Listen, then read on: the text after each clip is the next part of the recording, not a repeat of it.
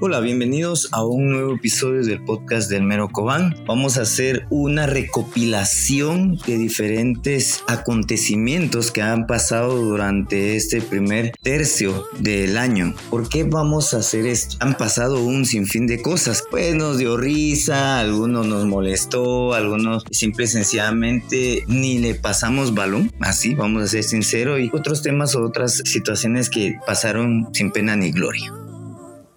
Acaba de pasar, pues justo, llevamos ya en recorridos cuatro meses de lo que va del año. Si vemos hacia atrás o si lo pensamos un poco, ya solo nos faltan ocho meses para que termine el año. Muy rápido. demasiado rápido. Y así como tú lo decías, hay cosas que dejamos pasar o que quedan nada más como una crítica cuando vamos por la calle y nada más. Siento que sí hay cosas que son importantes que lo recapitulemos, que hagamos un recuento de daños de lo que ha pasado en estos cuatro meses. Bueno, uno, uno de los temas que sí hemos tenido muy presentes, tanto padres de familia, estudiantes, maestros y todos esos negocios que de alguna u otra manera se ven beneficiados directa o indirectamente, es el regreso de clases presenciales. Ha sido un tema, he visto muchos memes, para algunos ha sido un alivio, porque hay varios padres de familia que, vuelvo a repetir, he visto memes y es eso de, no, yo ya quiero que estén en la escuela así, ya no los aguanto, ya no los tolero. Pero voy a que es un tema importante porque no estábamos, uno, no estábamos listos económicamente algunos, dos, no estaba listo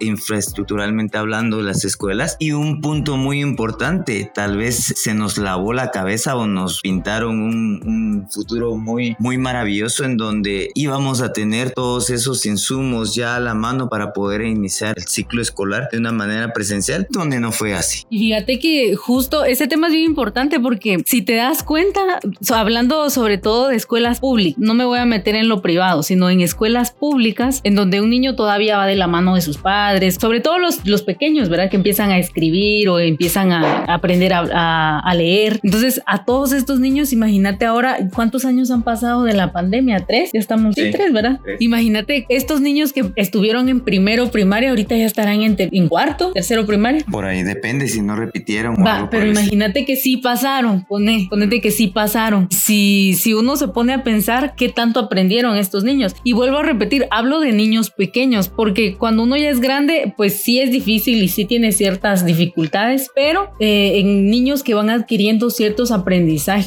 muy específicos, es bien, ah, es, es muy, muy delicado. O sea, yo no ejerzo, no soy maestra, pero sí me lo imagino. O sea, volver y tener niños, me imagino que alguien que ya haya dado mucho tiempo un grado específico, por ejemplo, y que ahora vuelva a dar tercero primaria, alguien que ya haya estado acostumbrado a dar el mismo grado, yo me imagino que notará la diferencia a sus alumnos de antes de la pandemia y post pandemia, o sea, hay un antes y un después. Sí, claro, y mira, aquí hay algo interesante porque aquí se viene a ver un problema que realmente siempre ha estado y no, todos, todos de alguna u otra manera lo, lo tapamos, la falta de la falta de interés de algunos padres de familia, porque es cierto que cerrar los institutos, escuelas, colegios y todo, pero algunos padres de familia seguían, seguían reforzando seguían exigiéndole a ese niño. Y había cierto grupo, por ejemplo, que ya venía desde antes de la pandemia, ya venía sin darle ese acompañamiento, digámoslo así, a los niños, ya sea en las áreas rurales, por diferentes temas, ya sea socioeconómicos, lo que quieras llamarle. Fue muy fuerte encontrar ese mismo punto que tú dices, encontrar esas deficiencias, no solo en, en el sistema educativo, en la calidad, sino que también encontrar esa deficiencia en el resultado que los padres también debieron de haber dado en el transcurso de ese tiempo y en casa. Pero justo eh, ya para, para finalizar este punto, porque tenemos muchos puntos que cubrir, sí hacer, hacer un poco de conciencia, porque esta pandemia destapó la caja de Pandora que teníamos como país. Hablando específicamente ahorita de la educación, o sea, todas las deficiencias que habían, que muchas áreas rurales específicamente no tenían acceso a internet, acceso a infraestructura, es, o sea, muchas cosas, o sea, muchas fallas que en realidad el sistema ya tenía y esto lo vino a destapar. Pero bueno, esperemos que logren volverse a acoplar a, esta nueva normalidad. Bueno, y hablando de otro punto, porque vamos a hablar de todo un poco. ¿Qué más ha pasado en estos cuatro meses? Que yo me recuerde, te podría hablar de un suceso importante, la conmemoración, bueno, digo, la celebración, porque hemos dejado muy aparte lo que es la conmemoración del Día Internacional de la Mujer. ¿Y por qué digo hemos dejado muy aparte? Porque ahora solo lo celebramos, ahora como que es, eh, hoy es Día de la Mujer, ah, bueno, te doy una tu palmadita y te deseo feliz Día de la Mujer y punto, fin, ahí murió. Es como una celebración más y creo yo que eso no es así. Ese día me imagino que representa más de un, ay, bueno, es el Día de la Mujer y bueno, hoy te celebro, ya estuvo y mañana pues otra vez volvemos a la misma rutina de siempre. Fíjate que sí, justo el, este día, o sea, el 8 de marzo, a lo que se le debería de, de, remarcar es justo a que tanto hombres como mujeres, no importa el, el grado académico que tengan, empresas también, hagan como cierta reflexión sobre cómo ellos manejan el tema de género, específicamente en su casa, en su vida propia, en el trabajo, o sea, hay muchas cosas que reflexionar en el Día de la Mujer, muchas cosas que recordar, pero también es bueno ver un poco atrás, ¿verdad? Y ver que, pues si bien no se ha llegado a donde se quiere llegar, pues sí se ha avanzado un poco. Por lo menos yo he visto ahora más gente eh, en marcha o por lo menos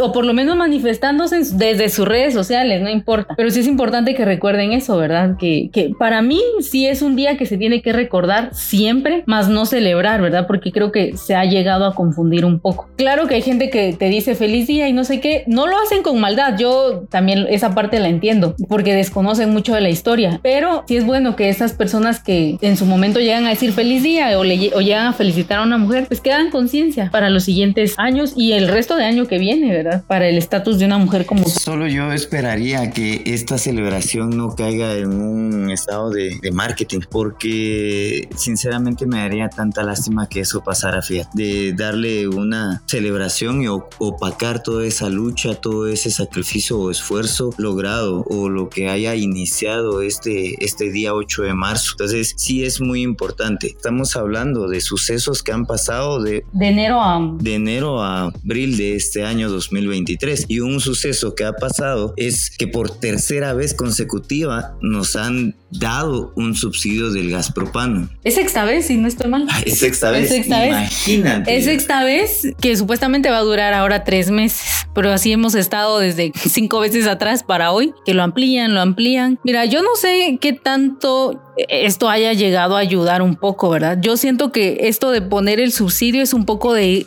solo tapar la herida y no sanarla, porque hay algo debajo de esto, de por qué a la gente no le alcanza, por qué la gente no le alcanza. Eh, de primero por interrogarse eso, ¿verdad? Porque a la gente no le alcanza para pagar el gas. O sea, y de ahí derivan muchas, muchas eh, ramas. O sea, desde el hecho de que no les paguen bien en su trabajo, que no tengan buena educación y por lo tanto no tengan un acceso a un trabajo adecuado, desde el hecho de que pues no tengan el hábito de planificar y que por lo tanto tengan que estar manteniendo a menores de edad. O sea, tiene mucho que ver. O sea, el hecho, solo este punto de no tener para pagar el gas abre muchas cosas. Y lo que se está haciendo sí es, ayuda. O sea, yo me imagino que sí hay gente que lo ve como una ayuda, pero también está es como lo que te digo, es de tapar la herida, es solo de ver la herida, ah, vamos a echarle un poquito de maquillaje para que no se mire. A mí me llama la atención algo muy, muy, ah, no sé si decirlo muy contradictorio o muy, muy, algo que nos viene a dar una, una luz en el camino o así como dice, simple sencillamente nos viene a tapar la herida. Porque el ministro de Economía en una de sus tantas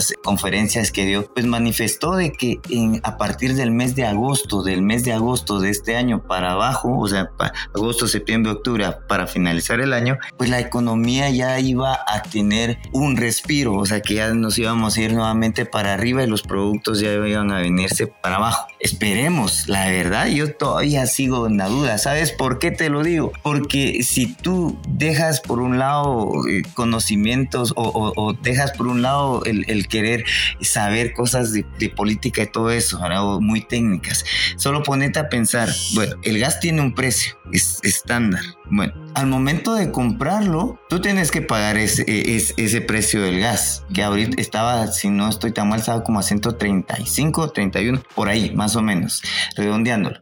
Con este subsidio te vienen a bajar unos 5 o 6 quetzales aproximadamente. Depende de las libras de tu depende gas. Depende de las libras del gas, por ahí, más o menos. Que en promedio lo que la gente generalmente compra es el de 25 el de libras. 25 libras, si no estoy Que- mal. Sí, va, que está como 130 y algo. Bueno, ahora ponete a pensar cuántos tambos de gas o cilindros de gas existen en Guatemala.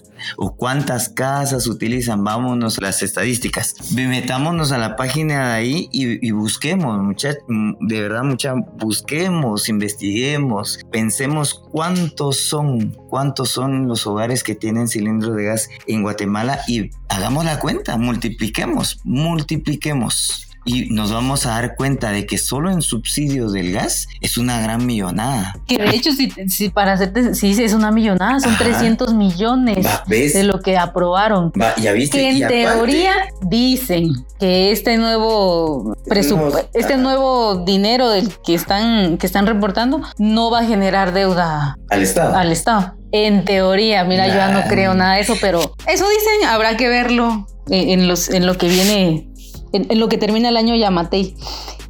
en todo lugar siempre hemos criticado a los que a los que nos ha gustado hacer deportes que por qué no hacen esto, que por qué no hacen lo otro, que no sé qué, que no sé cuánto. Bueno, nuestra bendita municipalidad, pues al fin, después de muchos años que lo han publicado, o perdón, que han comentado, corredores de la medio maratón han dicho por qué la Muni no hace esto, por qué la Muni no hace ot- otra cosa, aparte de esto, pues llegó el momento y dijeron, bueno, lancemos nuestra carrera, hagamos nuestros 10K y que la gran, que va a ser pues una sensación. Yo estaba viendo algunos comentarios, estaba viendo la expo, también fui a la expo, yo voy a ser sincero, fui porque participé, me gusta hacer deporte, no lo voy a negar. Pero viene a lo que tú dices, uno, mala organización, que me perdonen, pero así fue, una mala organización. He ido a la de, a la la nocturna, mis respetos, yo sé que tienen ma- mayor presupuesto, pero con tiempo se puede hacer todo. Pero la mala iluminación de las calles, de verdad, yo cuando iba en el, tramo miraba personas, inclusive a mí me pasó, nos pegábamos en esas barreras que ponían para separar el carril, porque nuestras calles están con pésima iluminación. No, imagínate, esta carrera no fue pagada, ¿verdad? No. Las siguientes me imagino bueno, que sí. alguien me va a decir, sí, te pelas porque estás hablando y si No, se no, fue no, de yo- gratis y que no sé qué. No, yo voy a eso. Que alguien me va a decir, no, hombre, si fue de gratis porque estás pelando, fue la primera, que no sé. Pero tenían que, por ser la primera, para mí era el punto de partida para que de, de aquí arrancara a una, a una actividad como de renombre, pues. No, yo te preguntaba esto porque te voy a ser honesta y te voy a hacer una pregunta porque yo no soy deportista en... No, no soy deportista. Pero es, ¿qué tan importante era una carrera? O sea, ¿por qué no hacer otra cosa? ¿Era necesaria? Esa es mi pregunta. Mm, tal vez si le querés dar énfasis a la carrera que se viene ahorita en mayo, es como una... Una pre, Una, una pre, ajá, una exacto, previa. una pre, una previa. Ahora, si lo miras del lado Económico, económico, sí. es un ingreso. Porque imagínate algo que también estuvo circulando en redes y que uno al meterse a la página realmente sí fue así. El costo de las playeras que tenían otros proveedores que, que eran, o sea, les ofrecían un precio un poco más económico. Mira, cuando uno tiene es como cuando vas al, al súper a hacer tus compras. Si tú miras el mismo producto, pero miras que el otro, eh, tal vez le hace falta un poco que le inviertan al, al, al empaque o lo que sea, porque hasta de los empaques se agarran las marcas. Pero tienen exactamente lo mismo o llevan a- a- al mismo, punto. Ujú. ¿Por qué no te quedas con el económico? Eso es lo que hace una persona que normalmente ahorra o, o ve, ve por sus finanzas, o sea, quedarse con lo más económico. Entonces, ¿qué hicieron ahí? No se quedaron con la propuesta más económica. No sé qué hubo detrás. Honestamente, no sé si hubo, de qué hubo chanchullo a lo mejor, de qué hubo conectes también, pero aquí no estoy, no estoy afirmando nada, pero sí queda en duda. O sea, también por si la gente nos escucha, sí quisiera, o sea, sí, o sea, sí, me, sí surgieron dudas y no soy la única, si no mira las redes. Sí, en las redes, mucha gente eh, que en las sí. redes, en el momento de la, de la expo decían eso, cabal.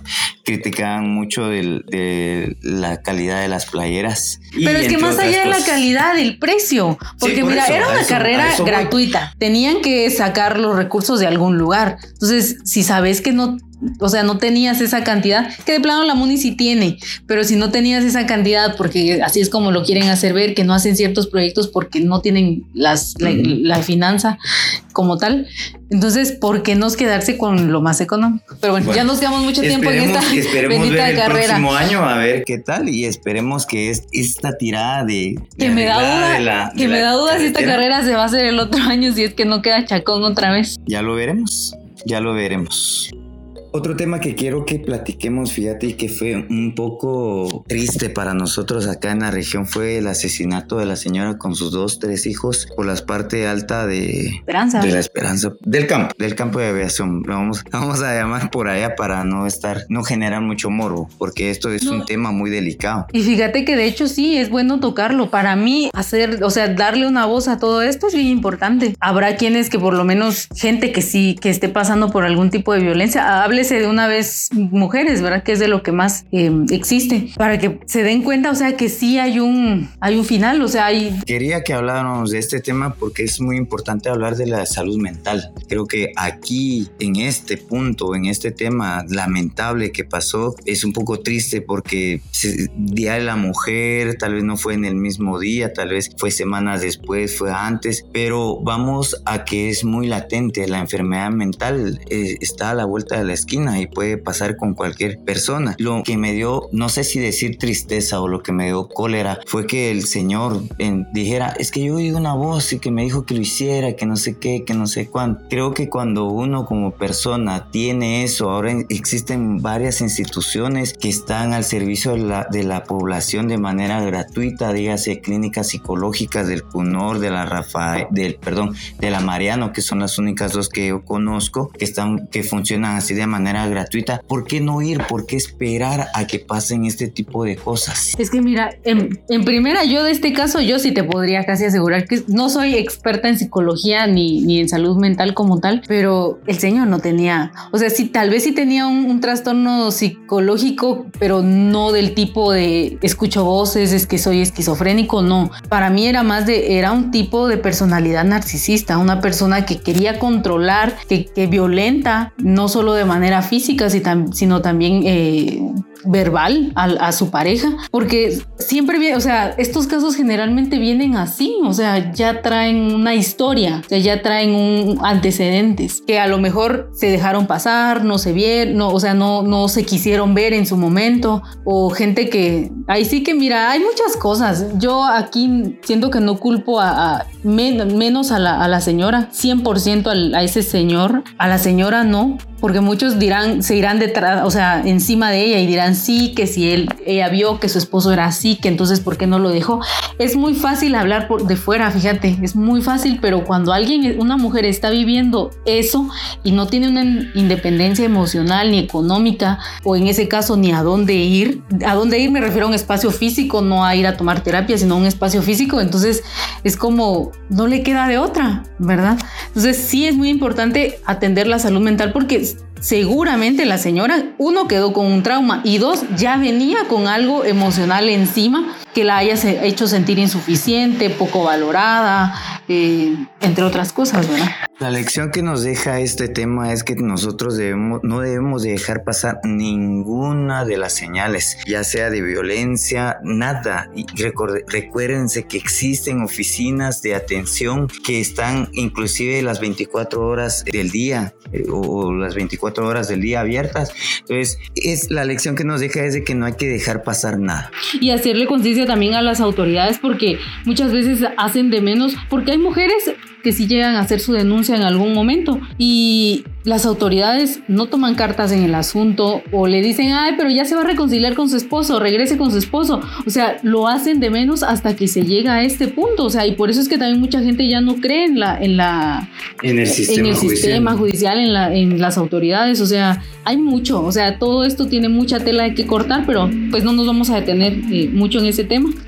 Ahora viene otro tema muy interesante, pues pasó la fiesta de, Dolores, así, creo que así era, Viernes, de, Dolores. Pero previo a esto, tuvimos aquí en la ciudad de, Cobán, pues tuvimos unos, no sé si llamarle incidentes o, algunas actividades, pues que nuestros amigos y compañeros encapuchados de la San Carlos, pues protagonizaron. Y esto viene un poco al tema, al tema que vamos a tocar después, que habla sobre el la propaganda política. pues ellos de alguna manera, como toda la población ya está harta de estar viendo a los mismos de la foto todos los días, todos los días, perdón, todas las veces que se necesite hacer, eh, ¿qué? Campaña. Y lo que ellos hicieron, pues simple y sencillamente quitaron, quitaron todas las, las, las vallas de propaganda de todos los, los candidatos y pues lo amontonaron en la entrada de la municipalidad como una protesta más. Pues que eso sí es, eh, ¿cómo se dice? Violencia visual, ¿no? ¿Cómo es? Eh, no, no es violencia. Ahí lo cortas. Esto es eh, contaminación. visual. Sí, es una contaminación visual, claro. El, justo al día siguiente de que, no, al el primer día de que les dieron autorización para para empezar con la propaganda y todos estaban en, sus marcas sí, listos parecía justo ese, ese, esa carrera. A ver quién consigue el mejor lugar a ver quién consigue pero por Dios ese día de madrugada o sea ya amanecimos amanecimos con un montón de, propaganda de, de los mismos partidos de siempre Sí, y esto viene a, otro punto también que vamos a hablar. Sí, pero antes de cerrar este, yo 100% apoyo. Yo como sancarlista sí apoyo que lo hayan hecho. Sí, para mí también. Yo también soy sancarlista y claro. Aunque, aunque mira, gente que los tacha de sí y son estudiados, sí, son universitarios, pero por lo menos este acto creo que no dañó a nadie. Díganme a quién dañó. O sea, ¿y viste, ¿y viste, para qué querían esa, esa, todas estas pancartas o todo esto que para construir casitas para perros, sí, para perritos de la, de la calle? Pues eso sí no me enteré. Eh, para eso lo, lo, querían usar. Obviamente, si te diste cuenta ya cuando fue el desfile y dejaron un montón de, de pancartas ahí tiradas afuera de la MUNI. Pero en realidad sí, o sea, sí tenían un uso. Y hablando de partidos políticos, enos aquí otro año electoral que se nos vino encima y hay novedades, hay novedades en que a quienes se les negó la participación este año. El descaro total. ¿Qué hacía el bendito Valdizón ahí queriendo ser diputado después de haberse, porque él se declaró culpable? Él dijo, soy culpable cuando lo, extraditaron a Estados Unidos. Y ahora viene con la cabeza levantada a decir que quiere ser diputado. ¿Y quién más? Eh, no solo él, también estaba el, flamante expresidente Alfonso Portillo. Alfonso Creo que ya es como su tercera o cuarta vez que intenta ser diputado y no hay modo. Todo mundo, todo mundo tiene cola que los pise todo mundo, pero de, todo ese mundo hay como cierto listado que el Tribunal Supremo no, no inscribió en esta, en esta ocasión. Aparte de estos que te digo de, de Valdizón y Portillo, que ese sí para mí sí fue un gran descaro, así era, era como de el ladrón que te robó el teléfono y de la nada ahora viene a pedirte trabajo. ¿Qué te puedo decir? También tenemos que mm, se le negó a Telma Cabrera. Telma Cabrera y Jordán Rodas, ellos que, que iban por el MLP en las elecciones pasadas, no es propaganda esto, pero iban a un muy buen lugar, eso sin hacer campaña tan masiva como lo hacen los demás. Ciertamente eso dice mucho, la verdad eso dice mucho del, por qué es que alguien que viene de hasta abajo le impidan participar, pero creo que eso ya cada quien en su, en su mundo de, de política ya va a poder generar su propia opinión de por qué fue o por qué considera cada quien que, que no fue. Y el otro candidato también que hijo de, de, una familia de abolengo, Roberto Arzú. Hijo de expresidente. Hijo de expresidente y exalcalde nunca derrocado hasta, la, hasta que la muerte nos separe. Pero sí, o sea, imagínate que él también quería, pero le negaron su inscripción. Con su compatriota David Pineda, si no estoy tan mal, ¿verdad? Sí, su pareja de binomio. También está el que es diputado. El, todavía es diputado. todavía es diputado ahora, Aldo Dávila. Fue uno de los que de los que más tuvo mm, crecimiento en redes sociales si te diste cuenta, o sea, tú decís Aldo Dávila y muchos lo conocen. Tenía voz en el Congreso en el sentido de que no, no porque le hicieran caso, sino porque tenía voz, o sea, era parte del Congreso. Pero siento que, eh, ajá, me refiero a que, ajá, expuso muchas cosas y a muchas personas y muchas instituciones, porque antes de, que él, te, diste cuenta que él a veces iba a, ciertos em, lugares, a, lugares fiscalizar. a fiscalizar, ajá. Después de él, todo mundo lo empezó a hacer, o sea, muchas, muchas personas. Por supuesto que hay otro partido no voy a hacer mención porque aquí no vamos a, a darle propaganda a ningún partido, pero sí hay otro partido que pues también sí se ha encargado de ir y hacer esa gestión de fiscalizar pero no lo habían hecho tan llamativo, porque esa es la palabra, creo yo que él fue un poco más llamativo al momento de ir a fiscalizar. Vuelvo a repetir, para bien o para mal, él tenía una voz, exponía a las personas, expuso muchas situaciones y pues ya le impidieron su inscripción. Yo creo que a muchos tampoco les gustaba, eh, aquí habría que hacer una encuesta de quién estaba de acuerdo y quién no, pero el, la manera, la forma en la que él iba de una persona ah, imponente, vuelvo a repetir, era muy llamativo, o sea, ah, hay cosas que sí, hay cosas que no, pero en algún dado caso más de algo, tenemos que sacarle cosas buenas y cosas malas, pero no, no solo darle lo malo a una persona, que cada quien eh, acá saque su propio punto de vista, vaya, investiguelo y ahí se va a poder dar cuenta usted de lo que le estamos diciendo. Y vamos con ya las últimas noticias que han pasado, los últimos sucesos que han, que han ocurrido en nuestra, pues en, nuestra, en nuestro municipio y en general. Fidel Funes vino. ¿Alguien sabía eso? ¿Alguien supo que Fidel Funes vino? Pues ¿Quién no ha escuchado a Fidel Funes? Empecemos por ahí. escuchado a Fidel Funes, pero fíjate que en, en alguno de los en vivos que yo vi que hacían durante cierto, cierta hora, ¿verdad? No, para mucha gente. Ajá, para ver cómo, cómo venía la, la, la fluidez de personas, digámoslo así. Fíjate que me dio un poco, no sé si pena ajena o qué onda, pero no había mucha gente. Yo así de, rayos, eh, ojalá y se llene, va, porque... No, y dirán, ¿y esto qué es relevante en nuestro, en nuestro municipio? En realidad aquí, aquí hablamos de todo, en este podcast no hablamos de un tema en específico, hablamos de todo, pero sí creo que valdría la pena hablar, creo que sí, sí valía un poquito la pena porque Mira, al final es una persona que es guatemalteca, el señor ya está grande. Ha luchado. Ha crecido, o sea, sí. Es, fíjate que mucha gente, mucha gente de Estados Unidos, obviamente gente que ha migrado allá, lo recibe muy bien cuando él llega, porque se sienten sus raíces. Pero bueno, para la próxima. o cualquier otro grupo musical guatemalteco, dígase Malacates, dígase Bohemia, dígase Viernes Verdes. Cada quien, recuérdate que tenemos un cierto nicho, ¿verdad? Y él es, y él, su nicho es, es diferente al, al al otro sector. Entonces, sí, hay que darle el reconocimiento al Señor y por lo mismo, por lo mismo que Él ha tenido trayectoria, a mí me dio un poco de, ah, ojalá y se llene, ojalá y se llene, ojalá y... Sí, tal vez no éramos su público como tal, pero hay que apoyar. Yo siento que siempre hay que apoyar. Es una persona que está trabajando al final, guatemalteca, apoyemos. Recuérdense también que este año ya entró en vigencia lo de las facturas electrónicas, mucha. Tenemos que, bueno, los que facturan, recuérdense que de arriba de 2.500 ya tiene que ir con un número de DPI o con el NIT, sí o sí. Y ya abajo de eso, pues ni modo, ¿va? pero tengamos mucho cuidado para no ser sancionados por la SAT. Sí, y cuando son, si no estoy mal, para la los pagos de telefonía, de agua y luz, si es menor a 500. Menor a 500. sí puede ser consumidor final, ajá. Mayor de 500 tiene que tener NIT, sea como sea. Así que ya no se vale decir consumidor final. Y, y la Semana Santa, la Semana Santa que muchos están añorando por qué no, no, no, no es un mes santo y no una Semana Santa. Recordemos que esto es, más que todo, es una celebración cultural, es un patrimonio internacional. Pero fíjate que yo digo, sí, es un... Inmaterial tal vez. Ajá, es un patrimonio inmaterial que sí fue reconocido por la UNESCO, fíjate. Pero, iba a decir, me fue la onda.